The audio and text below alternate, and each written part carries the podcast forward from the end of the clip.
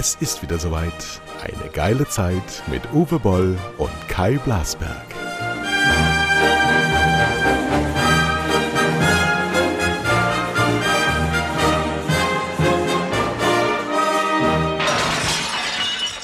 So, ich bin nicht Kai Blasberg, ich bin Uwe Boll, ich bin heute der Gastgeber, wollte aber mal mit dem So anfangen.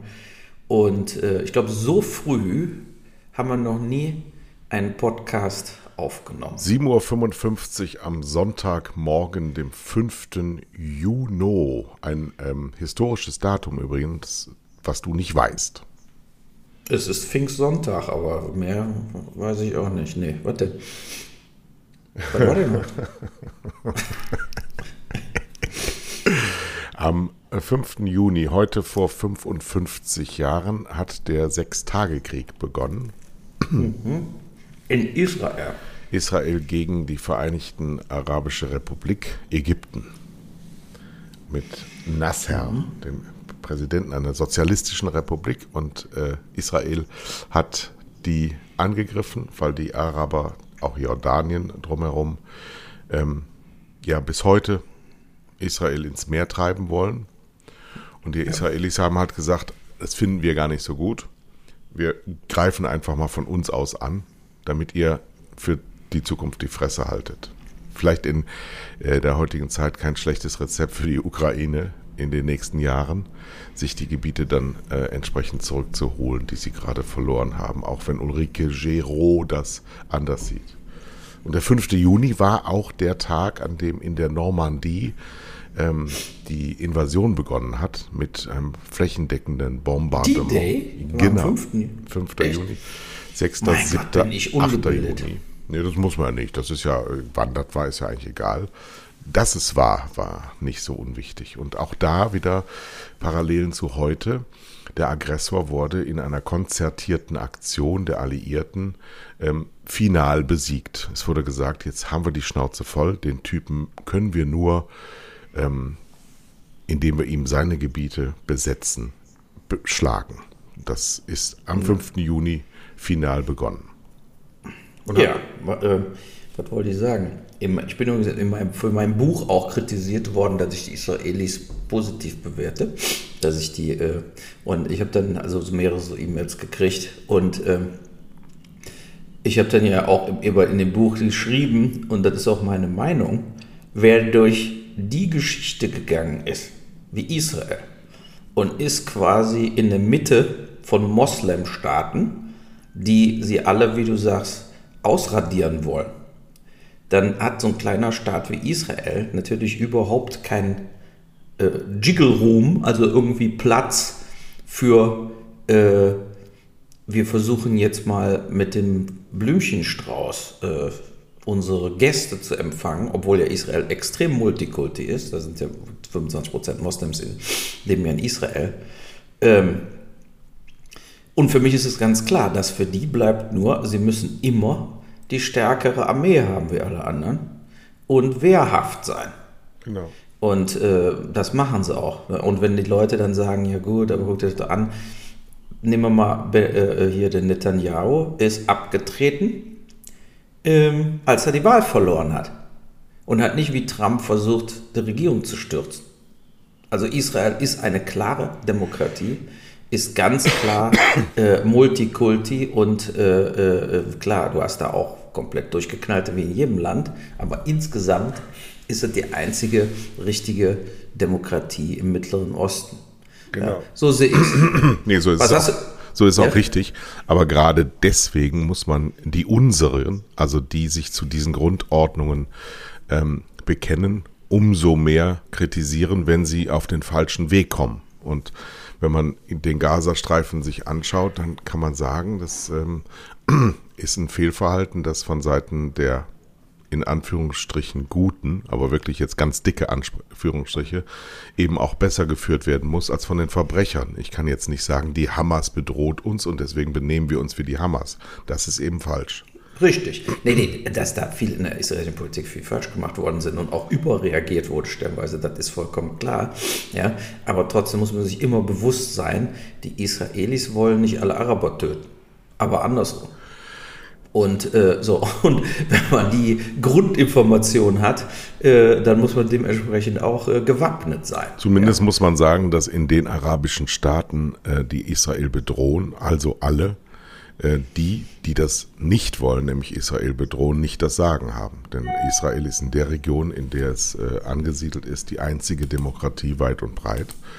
Und die so andre, anderen sind ähm, in weiten Teilen verbrecherische Staaten die aber letztlich trotzdem installiert wurden äh, durch amerikanisches Unwesen. Das muss man auch ganz klar sagen. Also das, was da immer wieder an Stellvertreter äh, Kriegen und Auseinandersetzungen geführt wird, ist das ewig gleiche Spiel.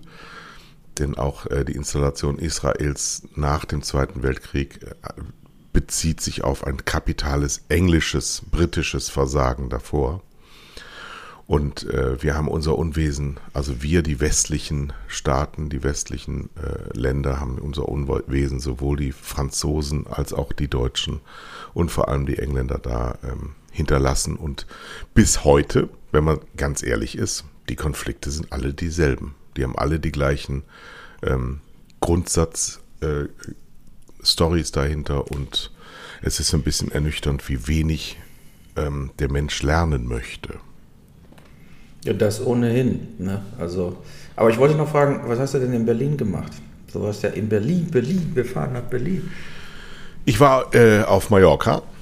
Dort ja, waren wir mit Freunden und diese Freunde sind zu einer Hochzeit geflogen nach Porto, weil man das ja heute so macht. Man kann ja nicht mehr heiraten auf dem Standesamt im Wedding, Nein. sondern man muss ja die ganze Welt einladen, Ibiza, Porto. sich zelebrieren, um dann in zehn Jahren sich zu trennen und all das, was man dann über hunderte von Köpfen in ganz Europa gefeiert hat, dann eben äh, out of order zu stellen. Und da wurde dann festgestellt, dass die geliebte Hündin von meinem Fiete, geliebte Emma, äh, keine Betreuung findet auf Mallorca. Und dann haben wir gesagt, wir nehmen sie mit. Und dann hatte ich sie eine Woche hier. Es war alles ganz wunderbar und dann kam jetzt das Wochenende der Trennung. Ich habe Emma zu ihren Eltern nach Berlin gefahren. Oh. Ja, ja.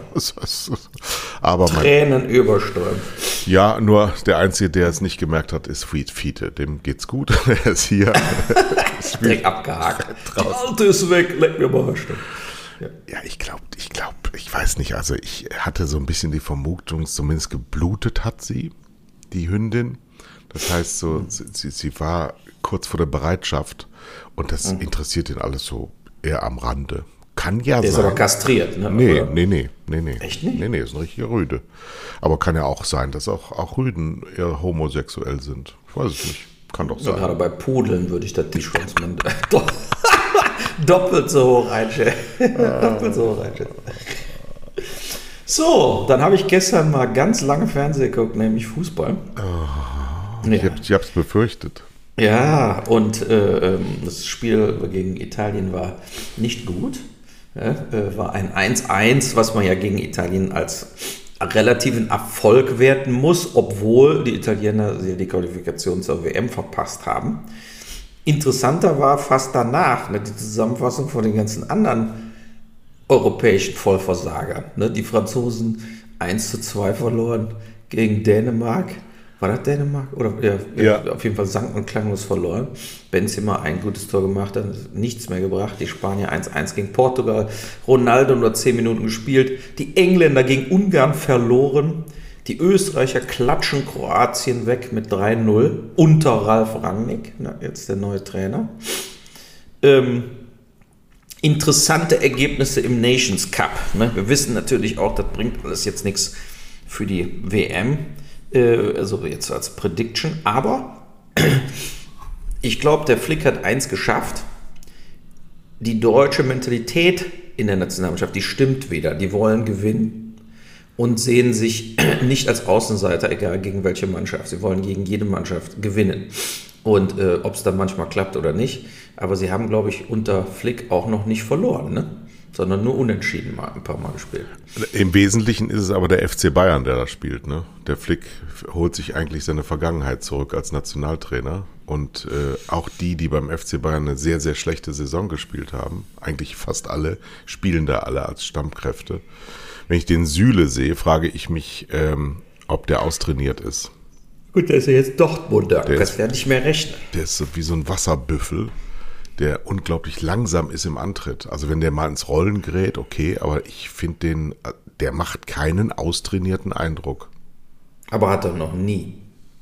Der hat noch, also ich wüsste, jetzt nicht, wo der Süle mal anders. Nee, der hat er noch nie anders ausgesehen wie jetzt. Ne? Also, äh, da hat seine Musella, der Kimmich hat das Tor gemacht, aber ich meine, der Druck war da, der Harvard hat sich bemüht, also da sind schon doch auch Anthony Rüdiger und so sind doch schon etliche andere natürlich auf dem Feld. Aber wir werden es sehen. Die Truppe, die Truppe ist ähm, einzeln super besetzt, aber wenn du den Sané dahertraben siehst, der hat dann Ja, nichts in dieser Mannschaft verloren. Die sind wirklich als von ihrem individuellen Können super besetzt. Ich sehe aber keinen Kopf. Der Kimmich ist nicht der Kopf dieser Mannschaft. Nein, ich hatte ja auch eher auf so Gündogan ge- getippt, ne? Aber ähm, der übernimmt einfach bei Manchester eine andere Rolle als in der Nationalmannschaft. Ist auch so eine Situation, die merkwürdig ist. Ja. Dasselbe hatten wir ja bei, bei Toni Kroos Interview und so weiter. Der hat einfach in Madrid anders, spielt er anders, als er immer in der Nationalmannschaft gespielt hat. Ich mu- musste ich mir wieder anhören, wie ich immer Toni Kroos zur Sau gemacht habe. äh, äh, ja, aber Toni Kroos hat auch in der deutschen Nationalmannschaft genug Gründe geliefert, warum man ihn zur Sau gemacht hat. Aber er hat eben in Real Madrid Fußballgeschichte geschrieben. Ja. Ne? Dass der es von der Passgenauigkeit mit links und rechts vielleicht der beste Spieler aller Zeiten ist. All das bleibt äh, ganz klar äh, auf, dem, auf dem Trapez und er hat eben auch Unglaubliches geleistet. Äh, das auf jeden Fall. Aber jetzt guck mal, der Modric hat dasselbe, was er in Madrid geleistet hat, auch in der Nationalmannschaft geleistet. Und das war beim Kroos nicht so. Der Kroos war nie der große Spielmacher und schon gar nicht in der Nationalmannschaft. Naja gut, wir sind allerdings ein Land mit 83 Millionen äh, potenziellen Nationalspielern und deswegen ist die Auswahl da wesentlich größer an exzellenten Fußballern und das ist bei, bei Kroatien nicht der Fall und deswegen ist so ein Jahrhunderttalent wie Modric automatisch gesetzt und der kann sich seine Rolle eigentlich aussuchen, während wir ja ähm, im Mittelfeld und Sturm ähm, immer überbesetzt waren, total überbesetzt waren. Wir waren mal Anfang der Nullerjahre ähm, sehr schlecht Ja, ich wollte nur sagen, mit, wir mit sind gut 83 ausgebildet. Nationaltrainer, aber nicht Nationalspieler. Nee, aber die Auswahl der Fußballspieler, der DFB ist der größte Verband der Erde. Ähm, und die Auswahl an aktiven Fußballern, die ausgebildet werden können, die ist so groß gewesen früher. Das wird sich jetzt gerade ändern, weil wir ja, ich darf es äh, immer wieder mantramäßig äh, betonen, wir haben ganz wenig Kinder geboren in den Jahren äh, um die Finanzkrise herum. Da haben wir historische Tiefstände und die werden jetzt keine neue Fußballnation bilden, sondern das müssen wir aus den Migranten nehmen, ähm, die noch zu uns kommen werden oder die zu uns gekommen sind. Wir werden das aus, aus eigener Lände nicht betreiben können, diese Nationalmannschaft.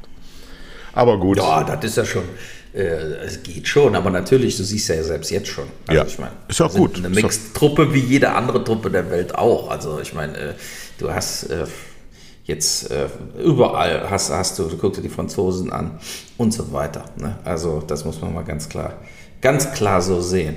Ja, so, dann, äh, was für Themen haben wir Die denn? Züge Also, haben wir voll wegen 9 Euro. Und entgleisen. Ja gut, das kann passieren. Das ist, es wird ja, es wird ja, Obwohl in dem Falle war es ganz komisch, dass das passiert ist. Ne? Also was ist da passiert, ist immer noch irgendwie komisch. Da war kein Gleis. die Leute wundern sich über die, über die Häufung in Bayern, dass diese Zugunfälle in Bayern passieren, weil es da eben diese Einstreckenpolitik gibt. Aber da muss ich ehrlich sagen, da habe ich nicht so recherchiert. Und das, äh, da möchte ich mich jetzt nicht versteigen. Das ist ein Unglück und das ist furchtbar. Stell dir vor, dein, dein Kind kommt zu den Pfingstferien nach Hause und es kommt tot an. ist doch furchtbar. Das ist furchtbar. ja, äh, genau. Also, ich, also das ist schon also, äh, brutal. Ne? Wir haben also, das 70. Krönungsjubiläum von Queen Elizabeth. Wir haben heute Morgen einen sehr schönen, sehr du schönen. bist ja der große Queen-Fan. Ja, ich bin ein, ich bin, muss man wirklich sagen, also ich bin ein Freund von Disziplin und was die Frau geleistet hat für ihr Land, ist einzigartig. Das hat es nicht gegeben.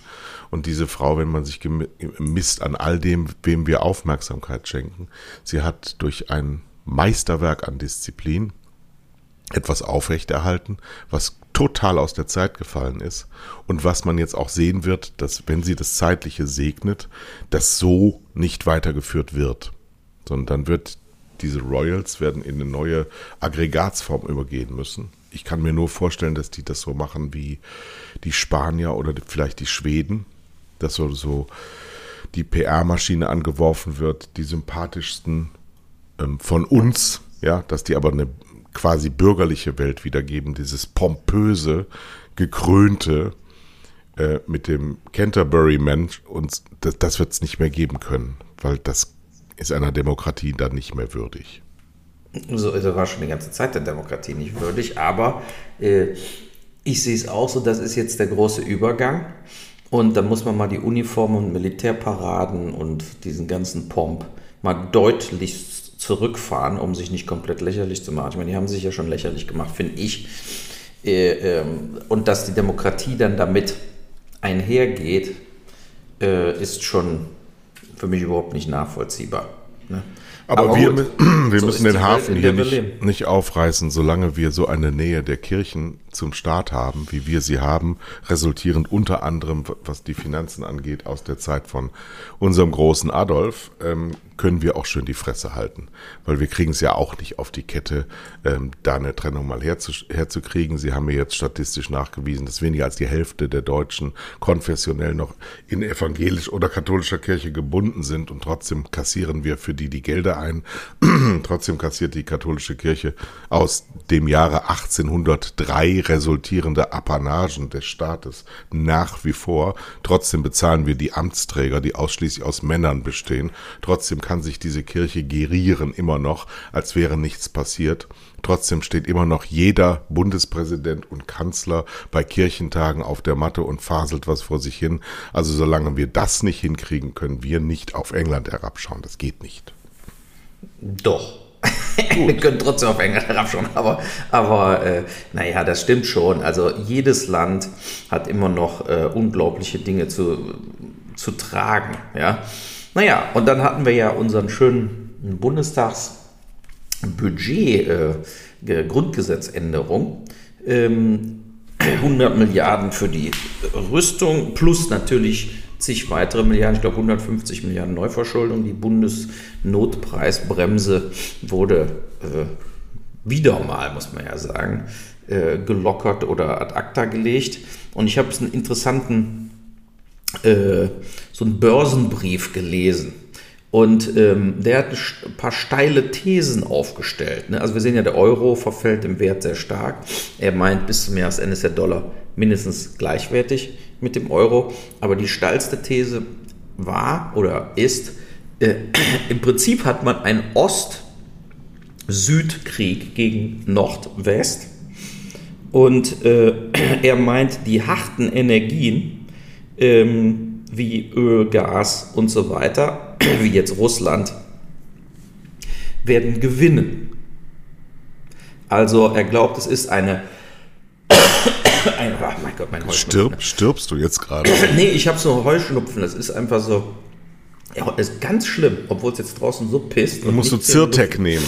Nee, ich nehme hier diese Lo, äh, Lorono, Lorono. Die scheinen ja nur gar nichts zu, zu bringen, nee, ich muss das Gekeuche sich anhört. Ja. So, und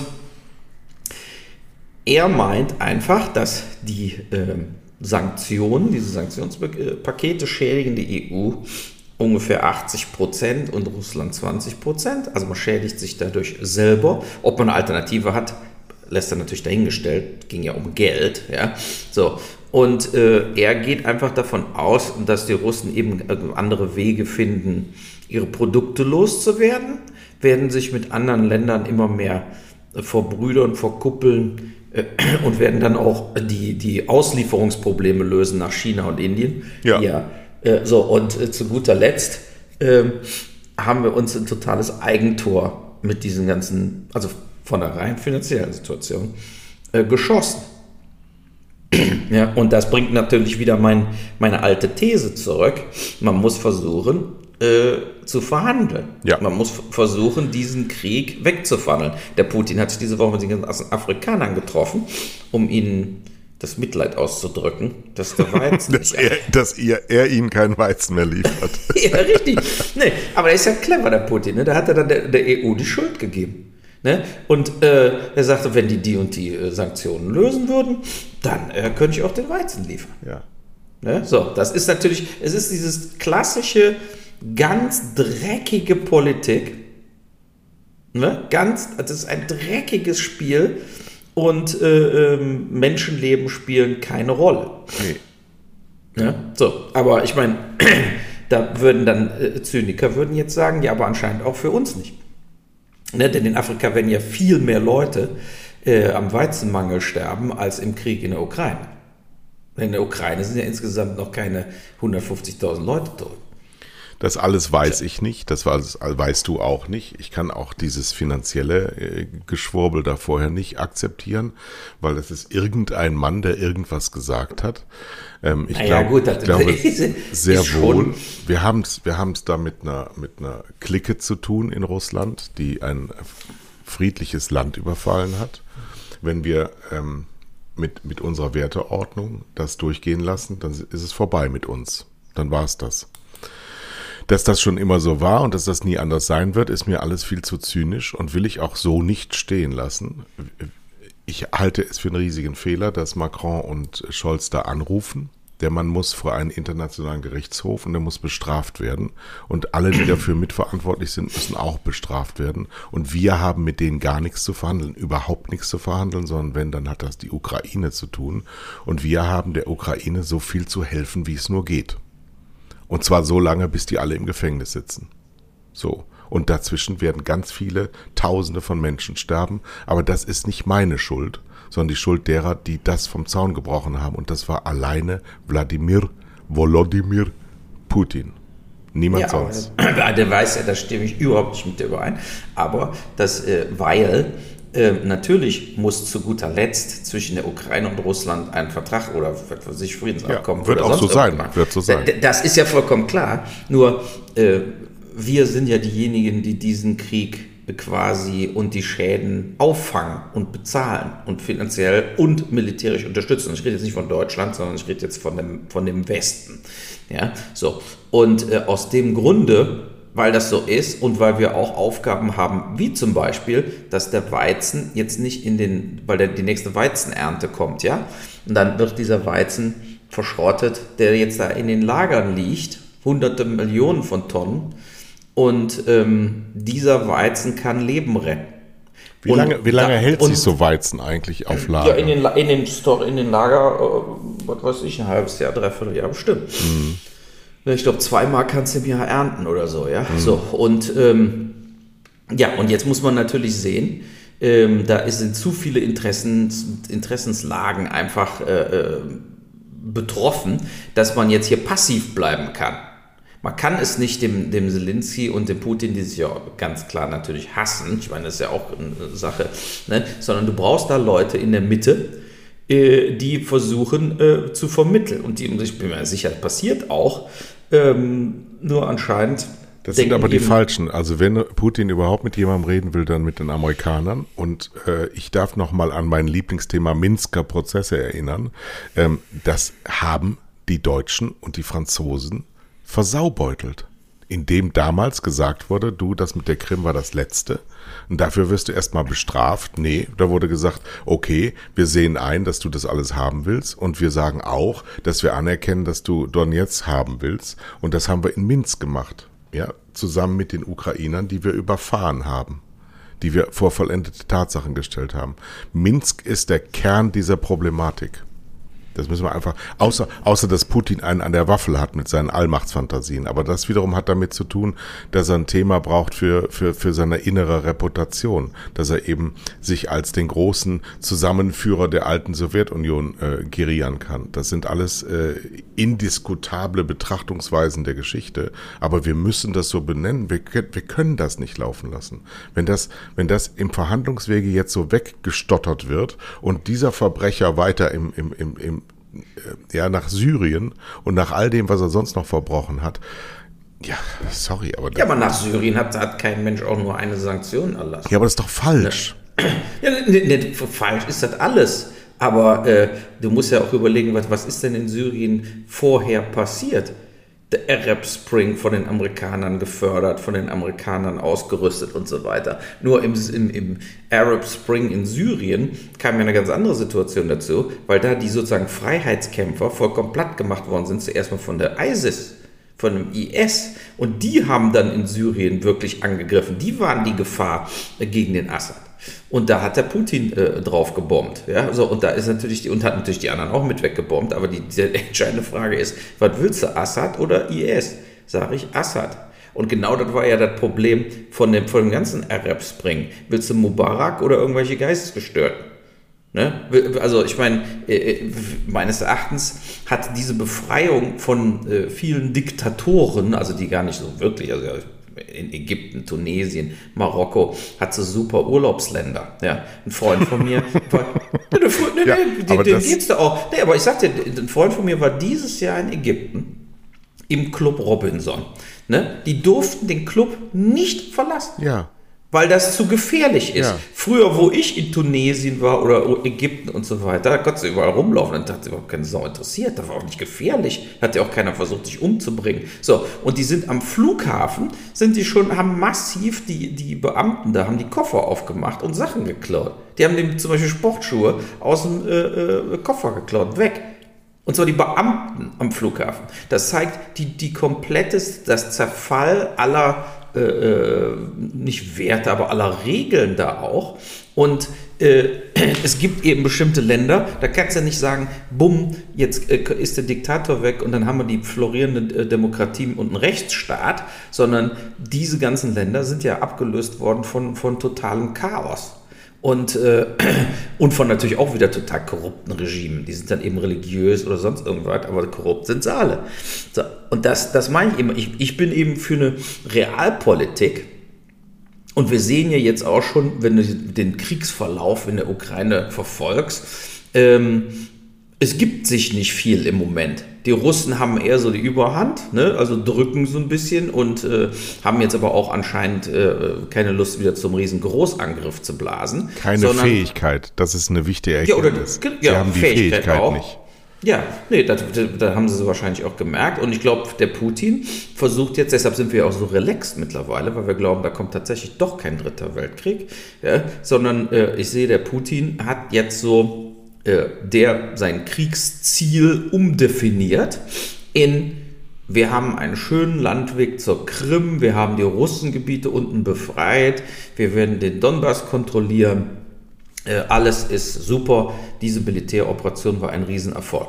So, und jetzt ist eben die Frage, ob diese Militäroperation, die er dann als Erfolg sieht, zu Ende gehen kann oder ob die sich jetzt einfach jahrzehntelang da weiter bekriegen.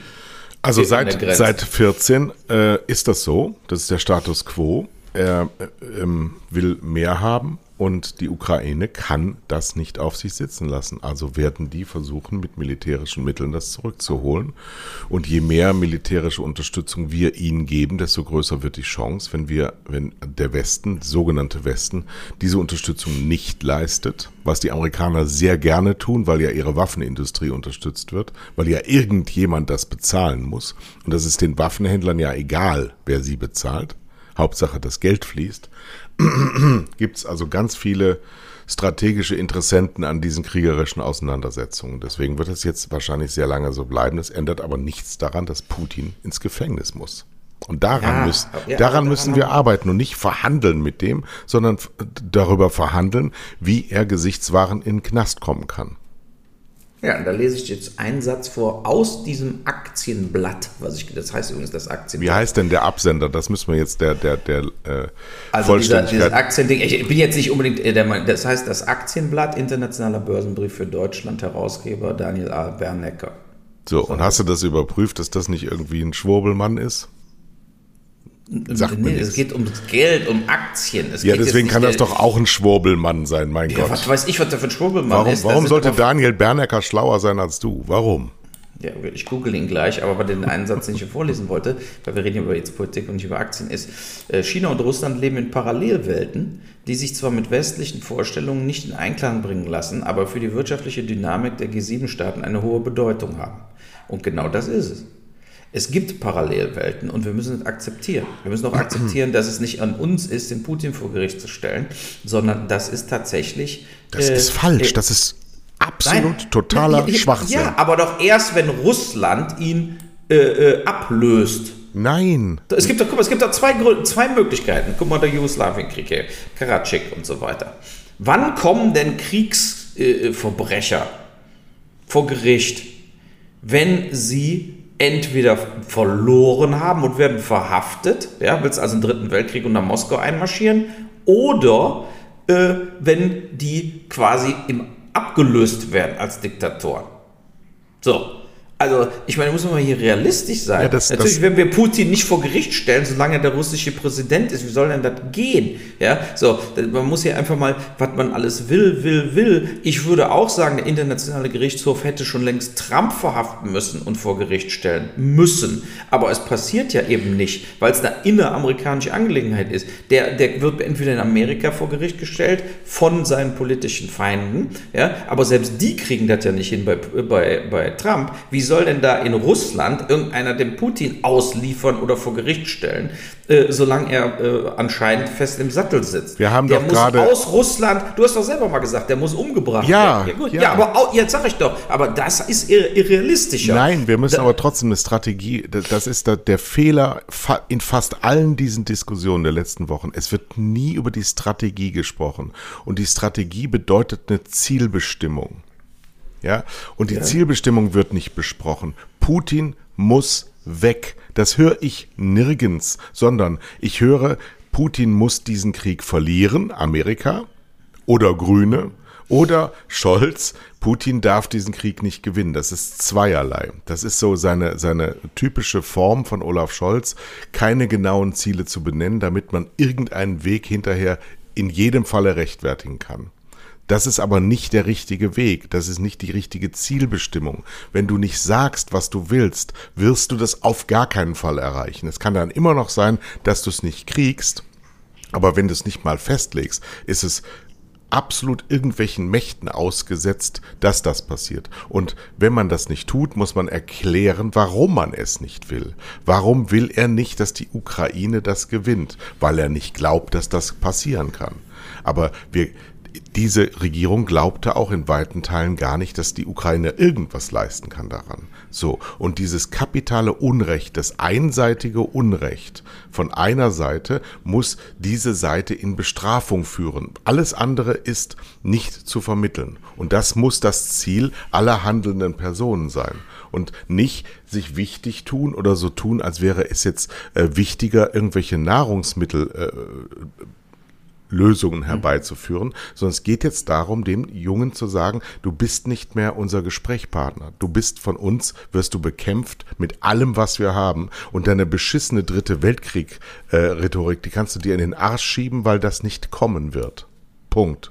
Ja, aber der Biden hat ja gesagt, der Putin muss weg. Er hat's gesagt. Genau. Ja. Und unsere, so. unsere äh, telefonieren mit ihm und 80 Minuten, da musst du ja substanziell über irgendwas sprechen. Du kannst ja nicht 80 Minuten über gar nichts sprechen, außer jetzt wie wir in unserem Podcast. Das geht schon.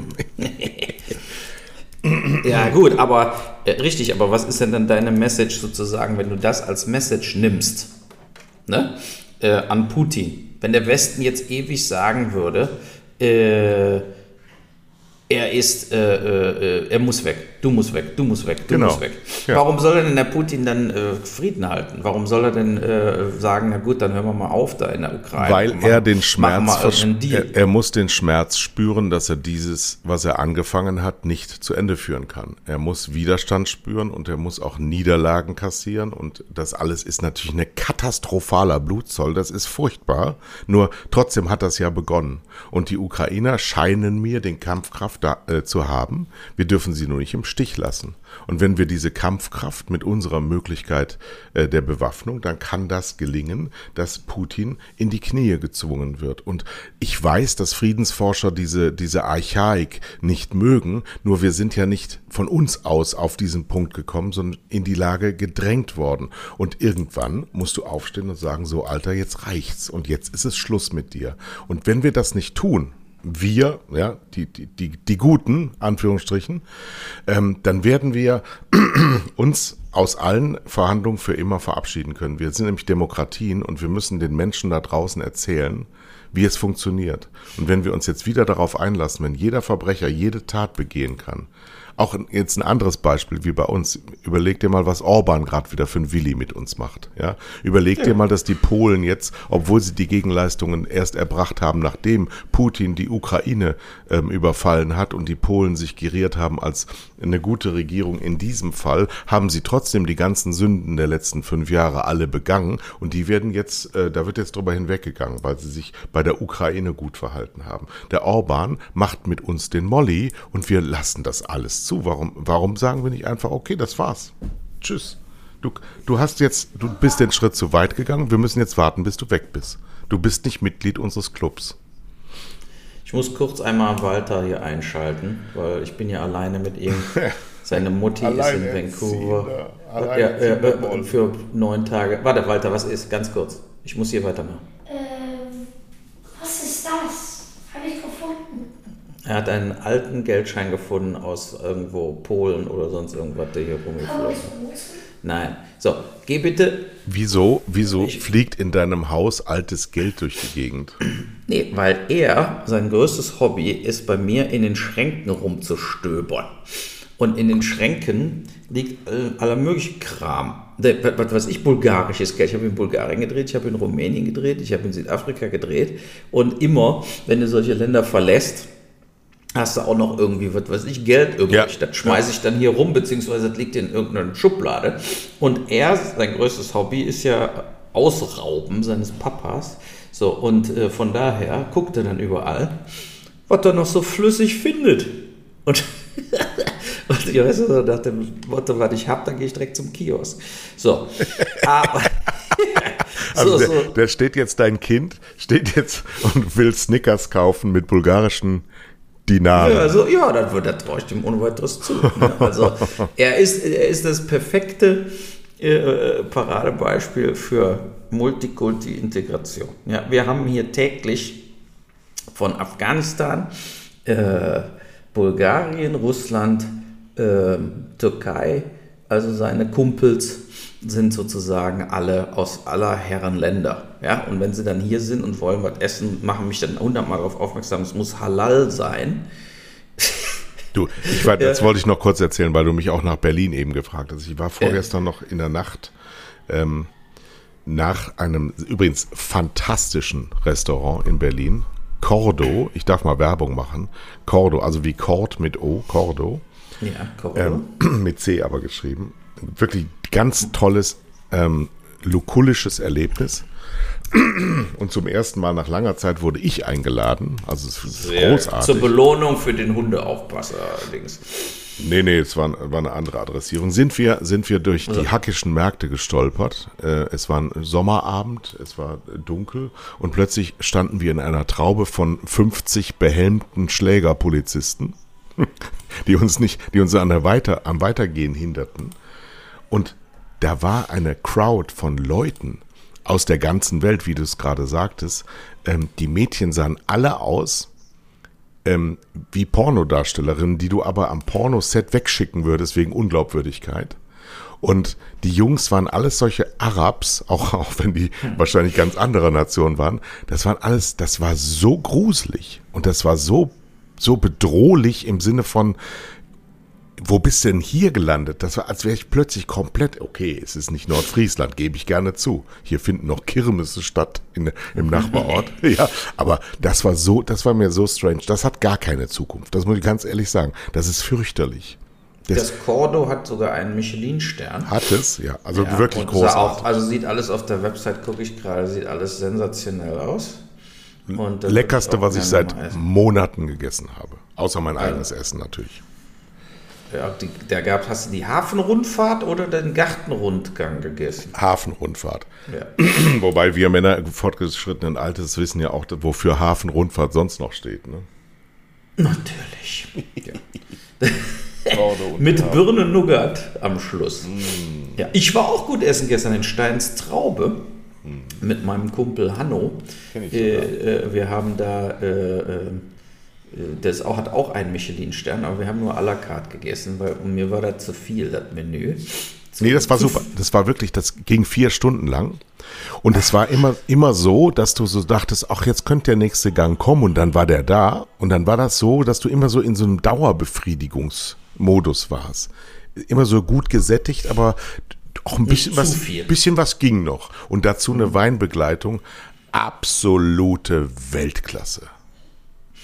Hörst du eigentlich die Musik im Hintergrund? Soll ich dir meine Tür zumachen? Weil da Nö, jetzt mit ist egal. Aus, also ist gut, egal. aufs Fernsehen gesetzt sozusagen. Du, unsere, unsere Zuhörer sind uns doch traditionell sowieso egal und die, glaube ich, sind sehr interessiert an diesem authentischen, lebensnahen Getue, was wir hier haben. Auch dein Rumgerotz ist zum Beispiel unglaublich sympathisch und nah. Der strengt sich gar nicht erst an.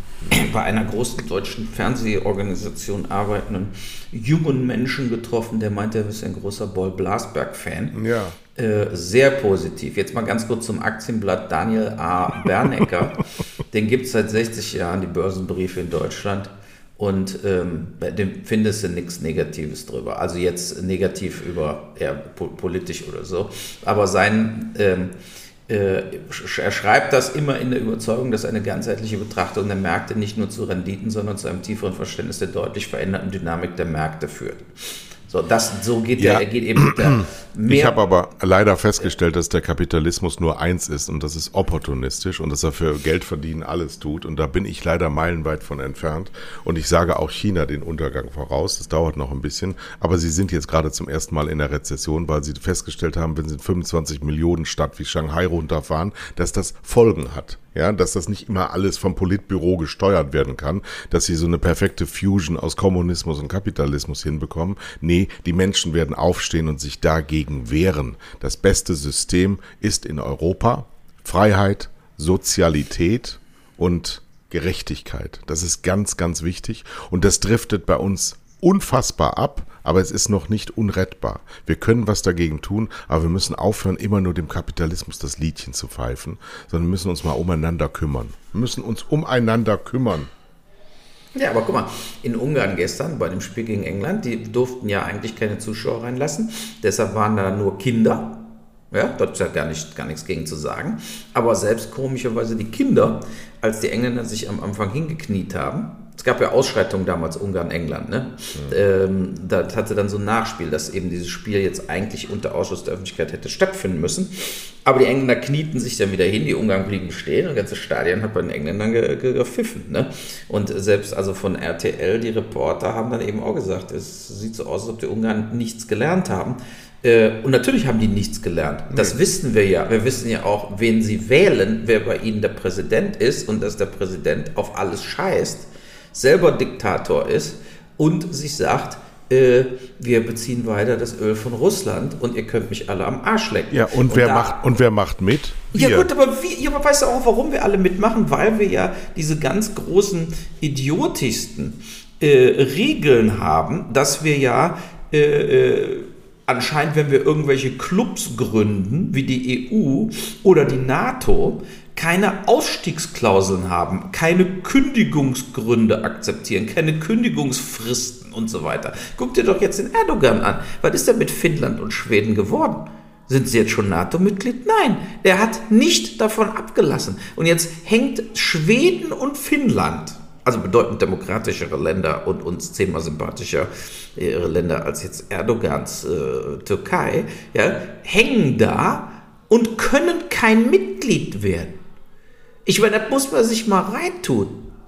Ja, Ne, die Türken sollen doch froh sein, dass sie überhaupt Mitglied in der NATO sind, was Ja. natürlich schon ein totaler Skandal ist, weil die wollen ja auch Krieg gegen Griechenland wieder führen, die auch NATO-Mitglied sind. So, diese Absurdität, aber das ist ja sozusagen auch, was du eben gesagt hast. Wir, äh, wir, wir sind ein zusammengepanschter Haufen Ja.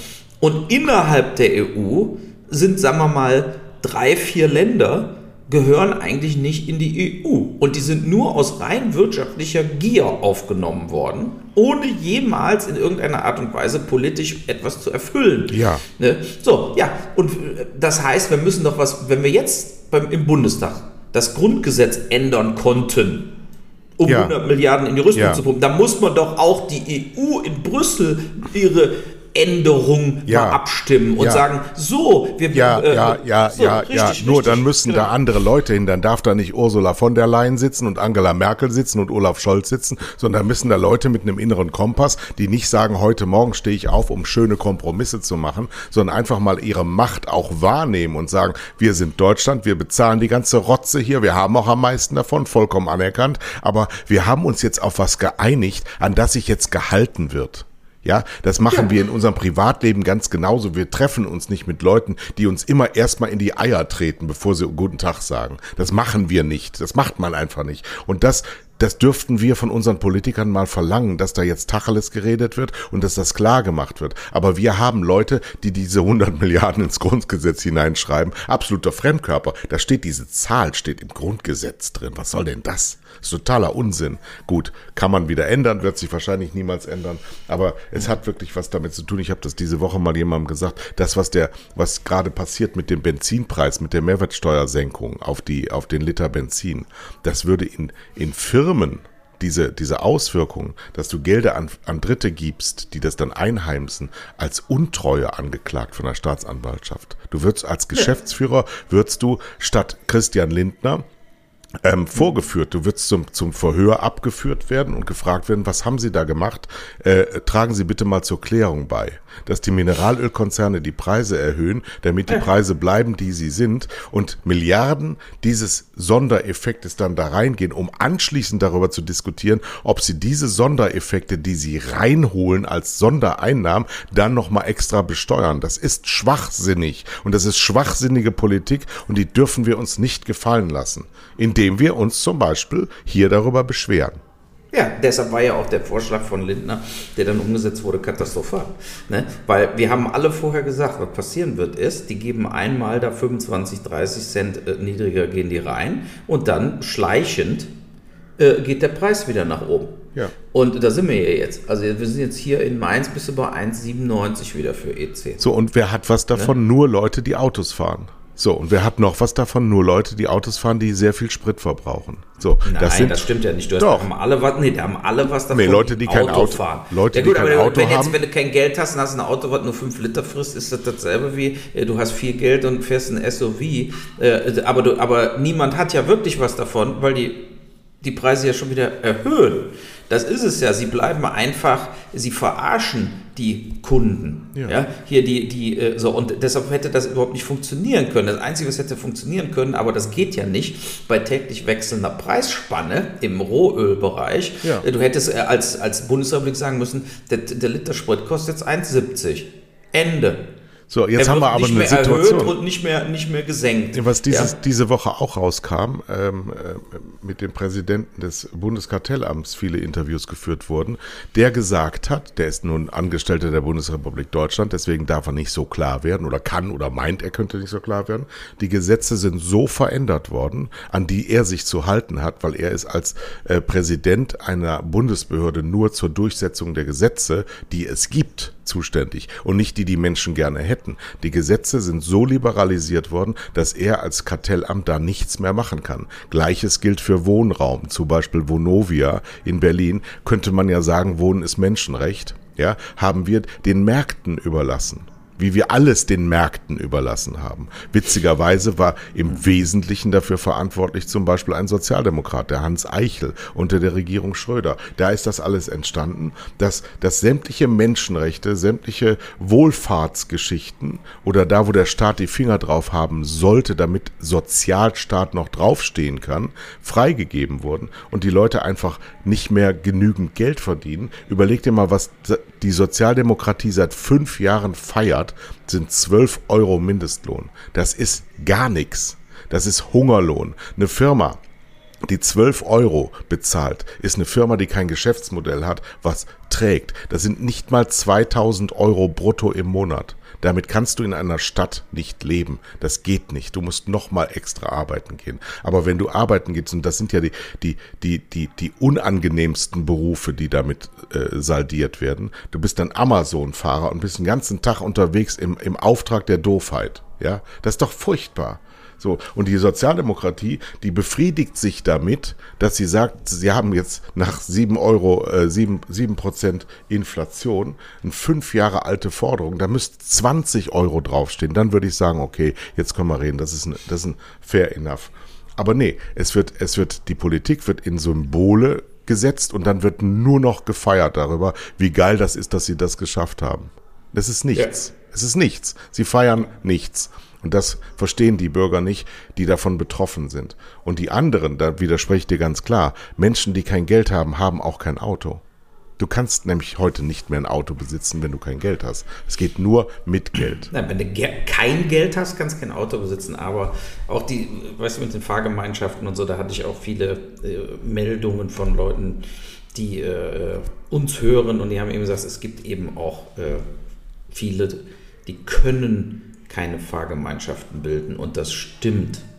Ja, es ist unbequem, auf jeden Fall. Ja, ja, und es ist auch äh, unmöglich, äh, wenn du ganz konkret, äh, was weiß ich, du kannst Wir, wir sprechen uns wieder, wenn das alles so kommt, dass wir aufeinander angewiesen sind, dann wirst du mal sehen, was alles möglich ist. Aber das, ne, ja, gut, aber gut, aber da denke ich eher, äh, ähm, also es gibt Leute, da ist kein öffentliches Nahverkehrsnetz die brauchen, müssen mit dem Auto irgendwo hinfahren.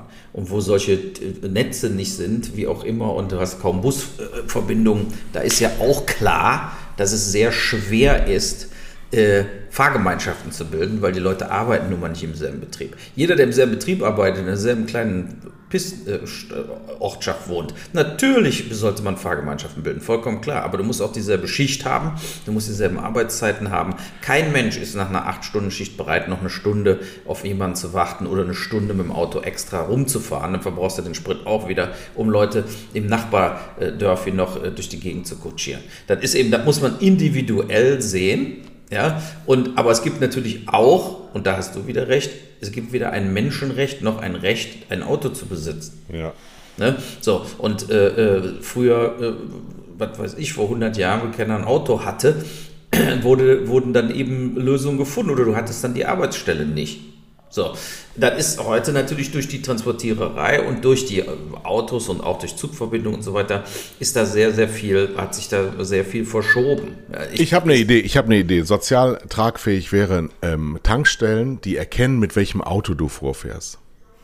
Ja, also ja, du hast dann den Code. Preis ändern, oder? Genau, genau. Und dann, wenn du einen X5 hast, kostet der Liter 5 Euro, weil du es ja hast, weil du kannst das ja bezahlen. Und wenn du einen kleinen Polo fährst, dann kostet der Liter nur 1 Euro. Dann subventioniert der, der viel Geld hat, mit seinem Tanken den kleinen Mann. Und schon ist alles gut. Geile Idee! Ja, und der den X5 hat, der hat dann nämlich auch den App der, wenn du weißt, du fährst an der Tankstelle an dem Codesystem vorbei, was dein Auto liegt, der macht aus deinem Auto ruckzuck einen kleinen Furzknoten Auto. Polo. Genau, und dafür gibt es dann eine Sniper-App, da sitzen Scharfschützen oben auf den Dächern und erschießen ja. dich, wenn du die benutzt. Ja, und so äh, kreieren wir auch wieder Bürgerkriege. Ne, Bürgerkriege. Achso, ach, Bürgerkriege. Ich dachte Arbeitsstellen. Für, beides, für, für beides. Weil du musst ja dann wieder, wenn du viel mehr Leichen hast, musst du wieder das Bestattungsgewerbe. Naja, gut, wie dem auch sei, wir sind jetzt durch, weil ich genau. habe nämlich, ich habe nämlich einen lieben Gast aus München hier unten und die äh, rennt jetzt gerade mit meiner Frau durch den Vorgarten. Und deswegen sagen wir aus dieser Sendung heraus. Ja. Ähm, die italienischen Fußballspieler sehen übrigens alle aus. Meine Oma hätte früher gesagt, die sehen aus wie Schiffschaukelbremser. Meine hm. Fresse, der Mittelstürmer, der war bis, bis unters Kinn tätowiert. Mein Gott. Da ja, kommt der Spieß. Guck mal Toni Kroos an. Guck dir die ganzen Fußballer sind tätowiert. Der ist alles zu langweilig. Die trainieren nicht genug. Die haben immer noch Zeit, sich irgendwie durchtätowieren zu lassen. Die sehen alle aus wie diese Lanzer 1943. Lanzer nur, Hermann. Nur Ronaldo nicht. Das muss man immer hoch anrechnen. Der Messi auch nicht. Muss man auch. Doch, also Messi, Messi, ist Messi, ist total tätowiert, aber der, der sieht noch vernünftig aus irgendwie. Das jetzt, ja, der hat sich nicht bis ganz nach oben hin. Ein liebes Gesicht. Die, die viel, viele, so hier, die, so Kimmich hat kein liebes Gesicht. Nee.